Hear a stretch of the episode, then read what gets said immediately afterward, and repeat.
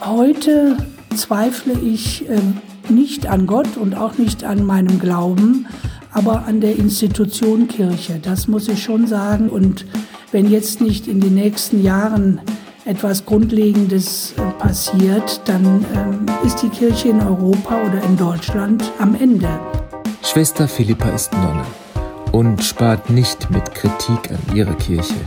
Was sie verändern will am Katholizismus, darum geht es jetzt hier. Schön, dass ihr zuhört. Rheinische Post Aufwacher. News aus NRW und dem Rest der Welt.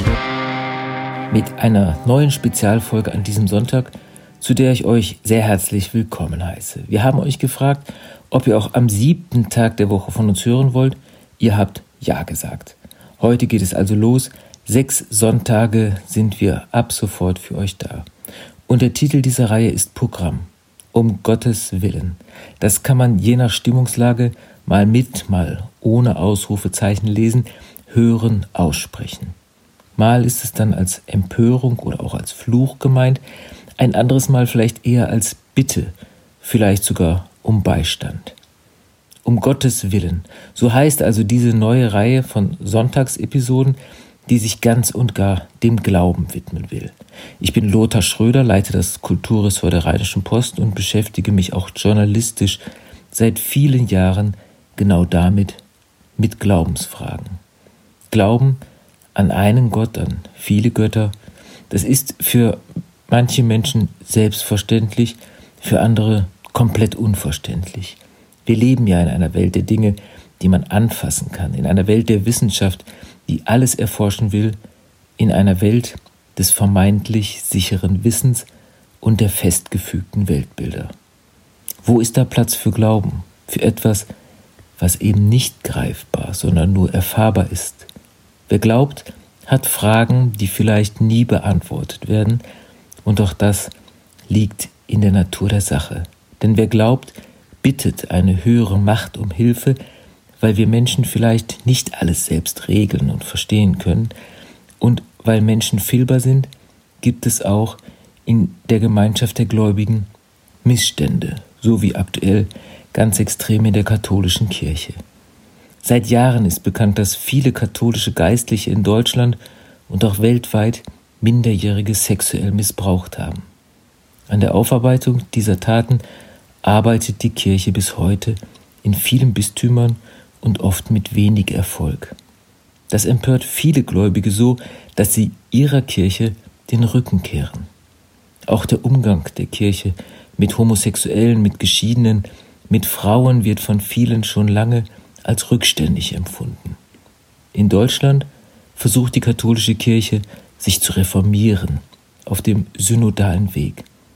So heißt das Gesprächsformat, bei dem sich Geistliche und Laien in großen Synodalversammlungen und kleineren Arbeitsforen sich auf einen neuen Weg machen wollen.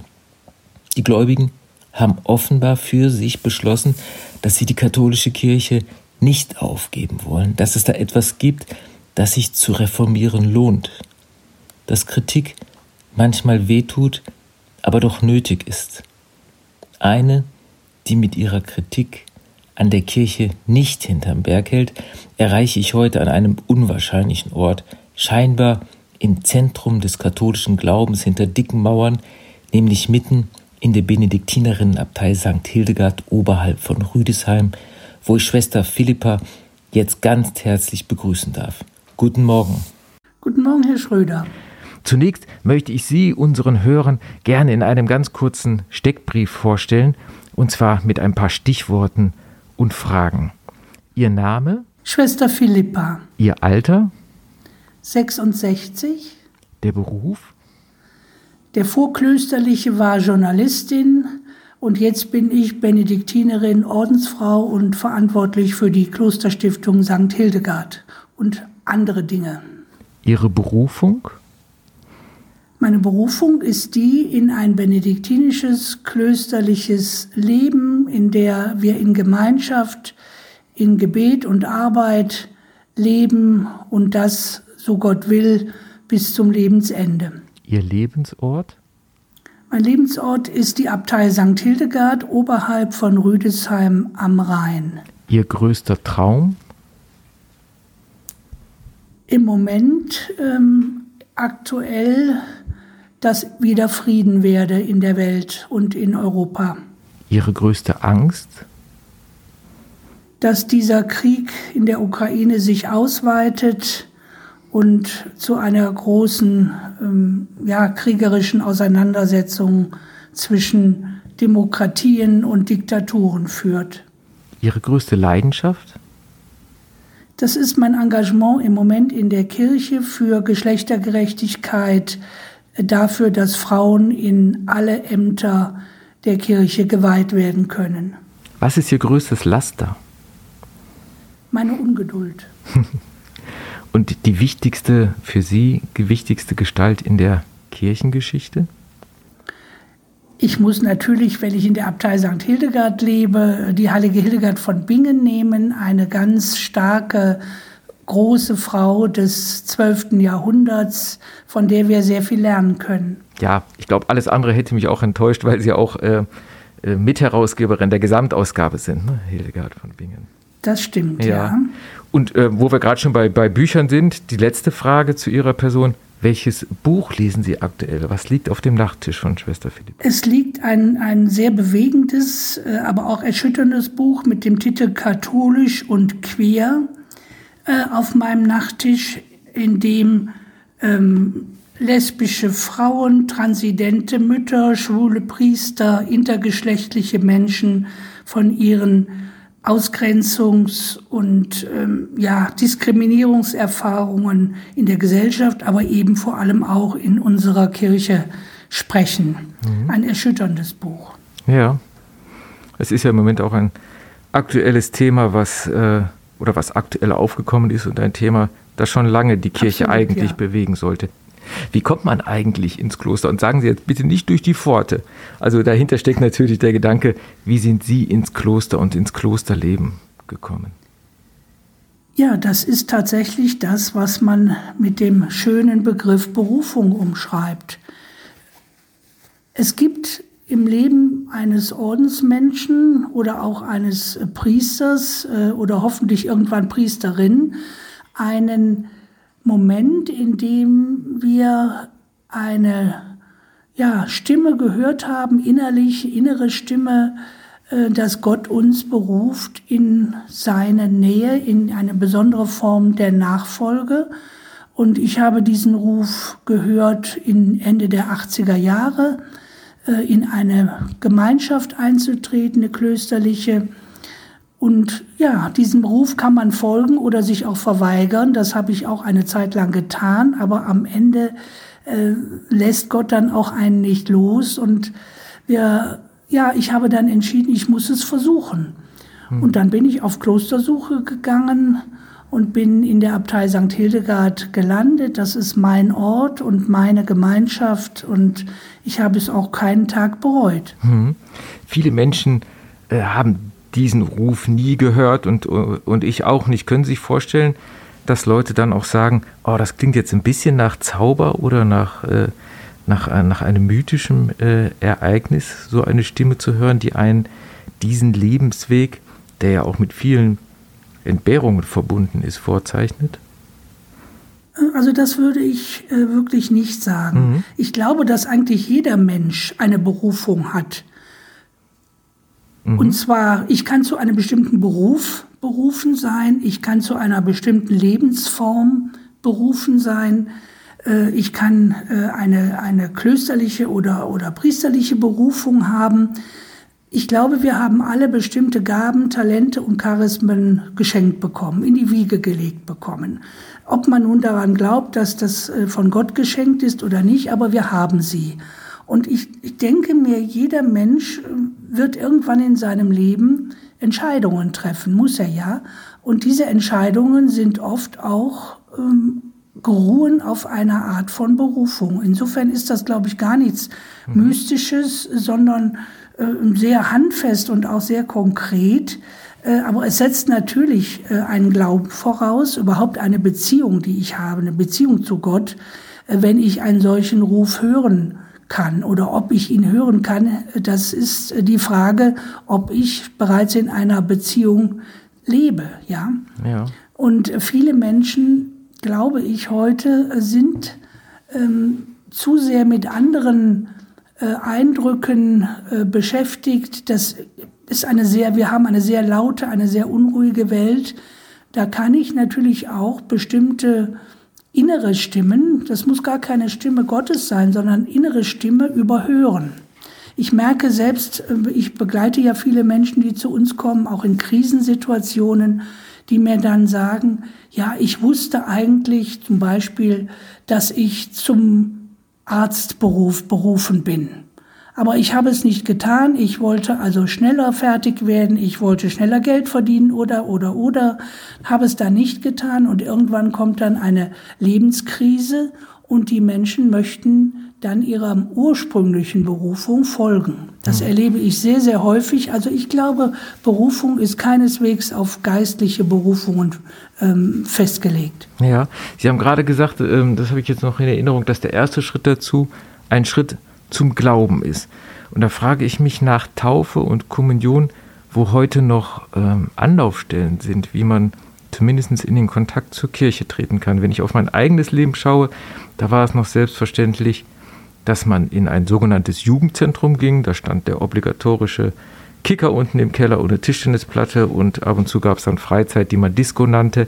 Und dann wurde man Messdiener. Also das war so mhm. eine Zwangsläufigkeit, eine katholische Sozialisation, ähm, die aus mir, sage ich mal, ähm, bei allem Hader, den ich vielleicht mit der sogenannten Amtskirche habe, eine katholische Existenz gemacht hat. Wo gibt es heute noch diese Anlaufstellen in Zeiten, wo eigentlich äh, kirchliche Einrichtungen mehr und mehr zurückgebaut werden. Welche Möglichkeiten hätte man da?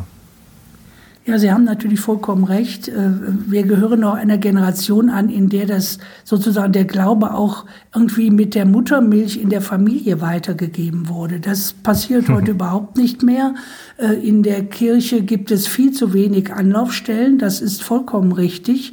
Aber ich stelle fest, äh, gerade bei jüngeren Leuten, die zu uns kommen, es gibt unglaublich viele Wege, äh, über die wir überhaupt nichts wissen. Also ich kann durch Begegnungen mit Menschen auf einmal einen Zugang zum Glauben finden. Noch nicht unbedingt zur Kirche, aber zum Glauben.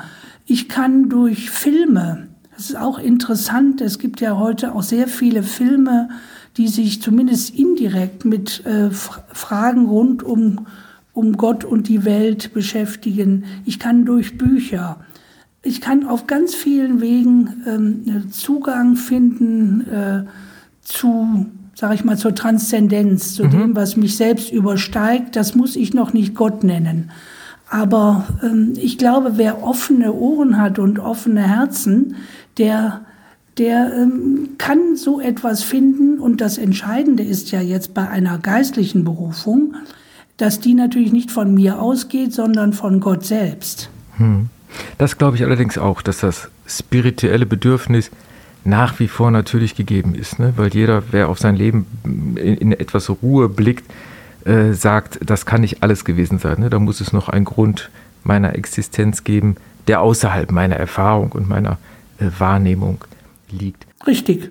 Und die Frage nach dem Sinn des Ganzen, nach dem Sinn des Lebens beschäftigt unglaublich viele Menschen auch die Menschen, die sich längst vom, von Kirche und, und Gott verabschiedet haben, meinen sie, sind auf der Suche nach Sinn und kommen oft in, in tiefe äh, Krisen und entdecken in diesen Krisen dann auf einmal, dass es da noch viel mehr gibt. Und das finde ich eigentlich sehr hoffnungsvoll. Ich bin eben überzeugt, äh, dass Gott Wege und Mittel findet, äh, zum Menschen zu kommen, ja. Hatten Sie selbst denn schon mal Glaubenszweifel oder etwas kleiner formuliert, sind Sie schon mal in Ihrer Kirche verzweifelt? Glaubenszweifel hatte ich in meiner Jugend. Da war ich einige Jahre sehr weit weg von Kirche und Glauben, habe aber dann interessanterweise ähm, auch durch Menschen äh, wieder zurückgefunden, die mich einfach überzeugt haben in ihrem äh, Engagement, auch ihrem christlichen Engagement und in der Kirche. Ähm, Heute zweifle ich äh, nicht an Gott und auch nicht an meinem Glauben, aber an der Institution Kirche. Das muss ich schon sagen. Da ist viel passiert in den letzten Jahren.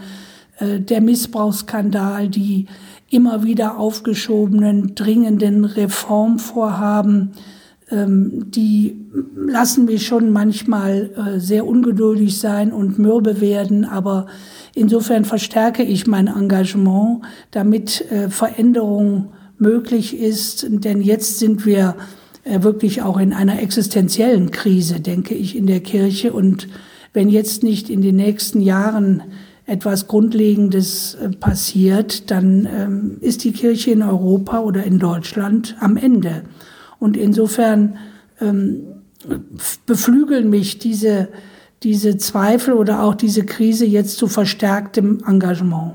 Ja, Sie sind ja auch Journalistin, haben auch früher als Journalistin begonnen, schreiben auch für die Rheinische Post sehr schöne Kolumnen, über die ich mich immer freue. Was bedeutet Ihnen das, an eine, ich sag's mal, profane Öffentlichkeit zu treten, also mit Ihren Worten und dann auch etwas einfachere Worte außerhalb des kirchlichen Kontexts Leute anzusprechen und zu erreichen, natürlich auch mit der äh, Gefahr, unliebsame Reaktionen zu bekommen.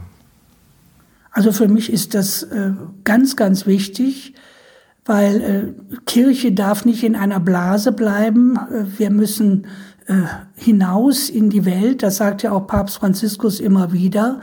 Und ähm, äh, Christus ist nicht umsonst Mensch geworden. Er will ja zu den Menschen kommen und nicht irgendwo in einer Kirche eingesperrt sein. Also ich, das ist mir total wichtig, in Kontakt zu sein mit Menschen. Äh, ich kann da ja auch ein Stück weit, ja, mein, für mein eigenes Leben Zeugnis ablegen. Ich kann äh, zeigen, dass Ordensleute nicht per se äh, schräge Menschen sind, sondern hm. ganz normale Menschen, die einfach nur einen anderen Lebensentwurf leben und die versuchen nach bestimmten Werten und Grundhaltungen, die äh, in der Heiligen Schrift grundgelegt sind, zu leben. Also ich möchte das gerne und ich freue mich über jede Reaktion. Natürlich setze ich mich damit auch aus. Das äh, stelle ich auch fest. Ich bekomme viel positiven Zuspruch, aber auch vereinzelte sehr unangenehme Reaktionen. Ähm, aber ich denke, das gehört einfach dazu. Und wenn man in das Leben Jesu schaut, äh, war das ja eigentlich nicht anders. Also hab, dürfen wir auch nichts anderes erwarten. Ja? ja? Dass Sie alles andere als eine schräge Person sind, kann ich mit Nachdruck bezeugen. Ähm, wenn man das Wort Evangelium mal nimmt, das steht ja im Mittelpunkt der Glaubensvermittlung. Evangelium heißt frohe Botschaft. Also in dem Wort Evangelium steckt ja auch schon äh, der, ähm, äh, der Drang zu verkünden oder der Auftrag auch zu verkünden. Und dennoch tut sich die Kirche gerade in diesem Bereich, in der Kommunikation, in der Transparenz, so furchtbar schwer. Wenn ich ganz ehrlich bin, ich sitze in der Kirche und höre eine Predigt oder eine Ansprache und denke immer, bitte sprecht doch eine normale Sprache. Äh, mhm. Sprache, die die Menschen erreicht. Woran liegt es, dass man, sobald man einen sakralen Raum betritt, meint, äh, besonders spirituell zu sein, wenn man sich einer Sprache bedient, die die Menschen einfach nicht mehr erreicht und auch nicht die Lebenserfahrung der Menschen. Ich kann äh, das nur, diesen Eindruck nur bestätigen. Unsere liturgische Sprache ist inzwischen weit von der Lebenswirklichkeit der Menschen entfernt. Allerdings weiß ich auch selbst äh, um das, um die Schwierigkeit, eine Sprache zu finden, die nicht, ähm, ja, die keine Alltagssprache äh, jetzt in, im negativen Sinne ist. Ja, mhm. also es muss ja noch irgendwie auch der, äh, sag ich mal, das, das sakrale Moment herauskommen. Aber das bedeutet nicht, dass ich nicht vollkommen bodenständig und normal sprechen kann. Es tun sich sehr viele sehr schwer damit. Ich verstehe das eigentlich persönlich auch oft nicht und möchte nicht selten auch aus der Kirche herauslaufen, wenn ich manche Predigten höre oder salbungsvolle Worte oder was immer. Äh, aber es gibt doch auch andere. Also ich möchte jetzt auch mal meine Kirche verteidigen. Äh, es gibt, ich kenne sehr viele Priester, auch gerade übrigens auch Frauen in der Seelsorgsarbeit, die einen ganz normalen äh, sich einer ganz normalen Sprache bedienen und die auch Zugang zu den Herzen der Menschen finden. Ja. ja, ich glaube, es bemühen sich alle, aber es fällt fällt einfach noch schwer und es ist ein Lernprozess, äh, wo wir auch Geduld haben müssen. Äh, die, wir können natürlich auch nicht biblische Texte alle paar Jahre umformulieren. Das ist ja auch ein Riesenopus, so die Heilige Schrift oder auch die Liturgie ist vielgestaltig. Ähm, ja, es ist, es ist eine, eine Gratwanderung und ähm, ja, ich, ich bemühe mich persönlich, eine Sprache zu finden, die alle verstehen und kenne auch viele, die das tun. Aber ich weiß um die Problematik, nur mir fehlen die Mittel und Wege, um das zu ändern. Ja.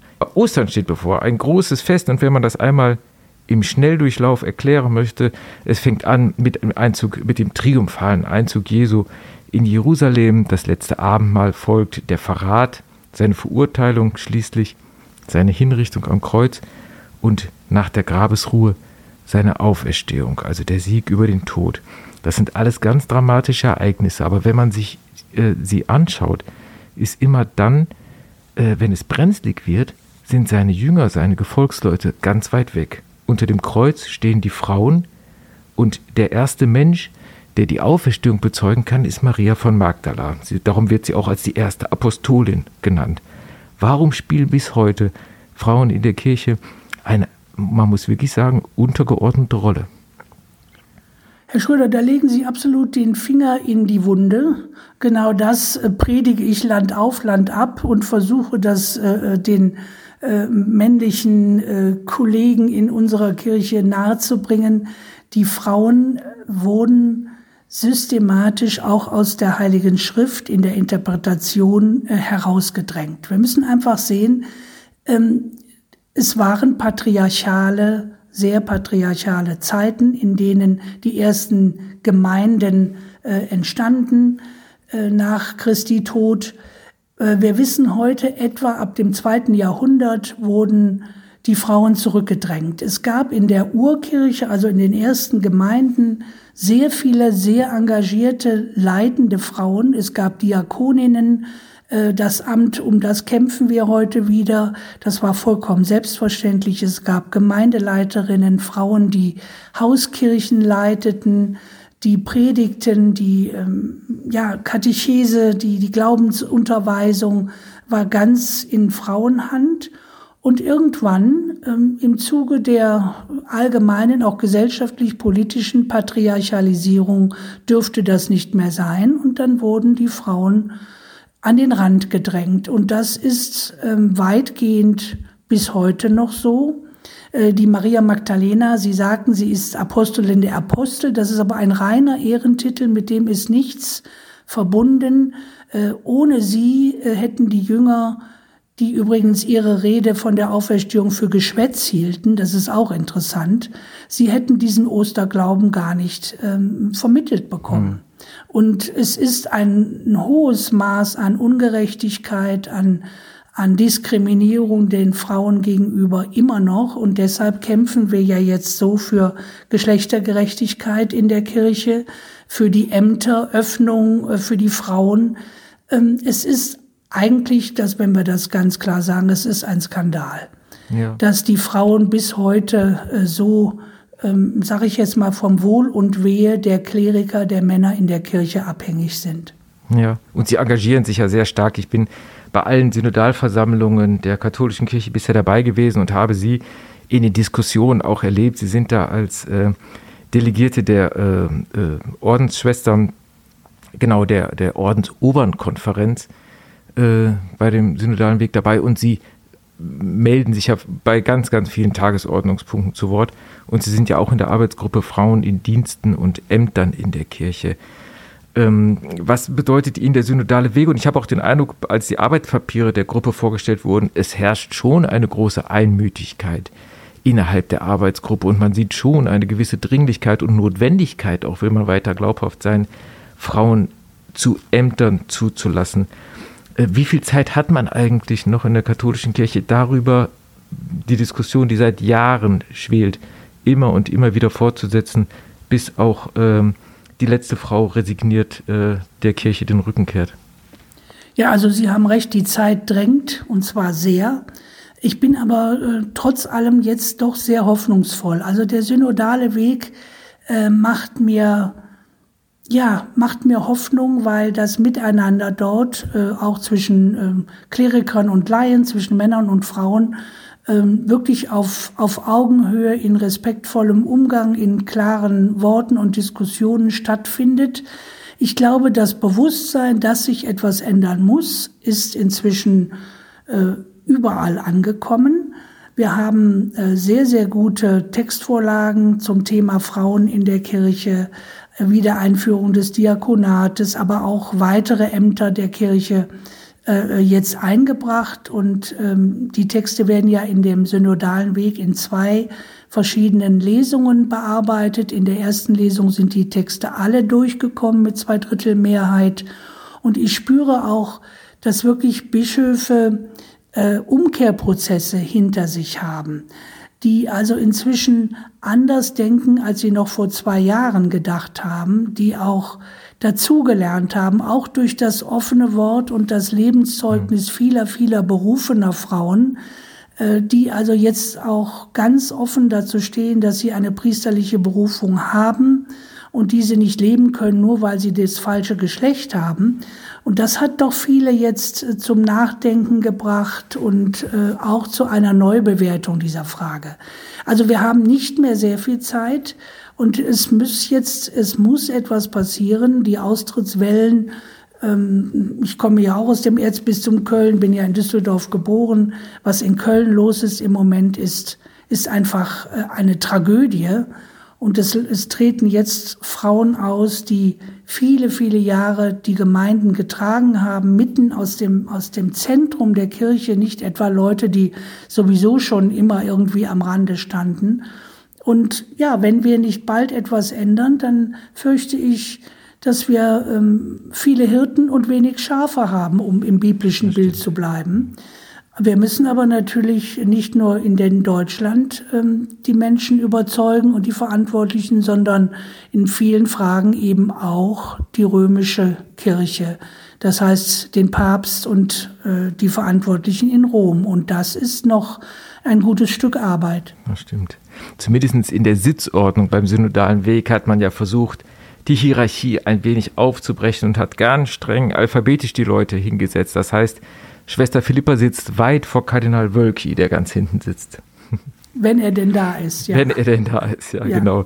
Sie haben direkt am Anfang von Ihren großen Ängsten gesprochen. Die Kirche diskutiert im Moment darüber, ähm, wie man sich selbst verhalten soll. Es gibt äh, ein, äh, eine Stellungnahme, dass kluge Waffenlieferungen durchaus gerechtfertigt sind. Jüngst haben vier Theologen dem widersprochen und gesagt, das kann nicht sein. Wie ist Ihre Haltung dazu? Also ich muss ehrlich sagen, ich bin da auch in einem Findungsprozess. Ich habe als junger Mann den Kriegsdienst mit der Waffe verweigert. Damals gab es noch eine, äh, eine sogenannte Gewissensprüfung, die man ablegen musste.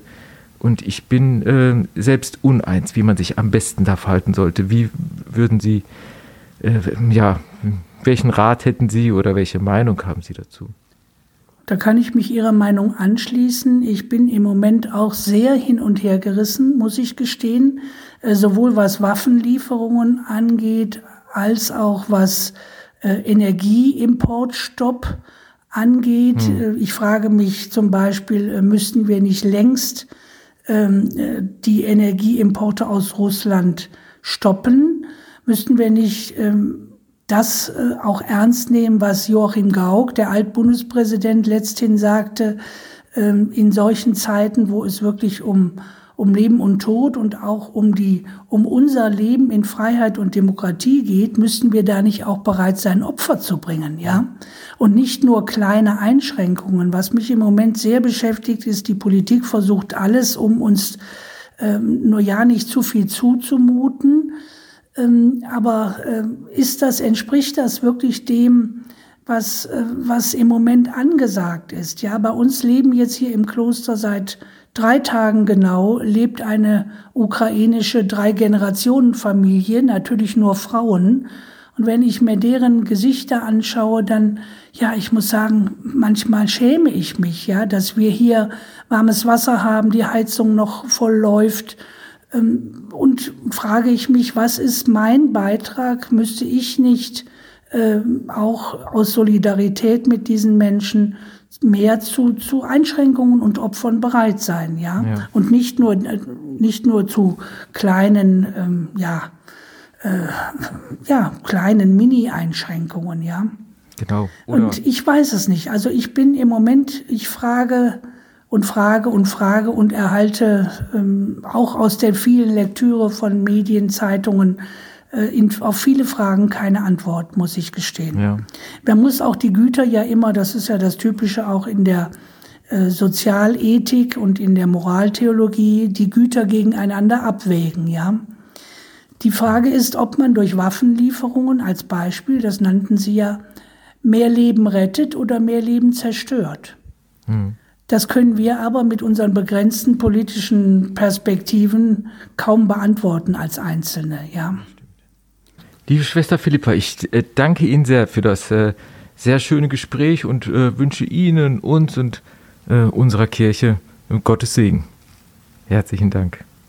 Ja, das danke ich Ihnen auch und ein gesegnetes Osterfest wünsche ich natürlich auch allen Zuhörerinnen und Zuhörern. Ganz herzlichen Dank. Das war um Gottes Willen unsere neue Reihe im Aufwacher am Sonntag. Wie hat euch diese Episode gefallen? Schreibt uns an aufwacher.rp-online.de. Ab Montag hört ihr hier wieder aktuelle Nachrichten aus NRW und dem Rest der Welt. Wir hören uns im nächsten Monat wieder. Alles Gute. Rheinische Post Aufwacher.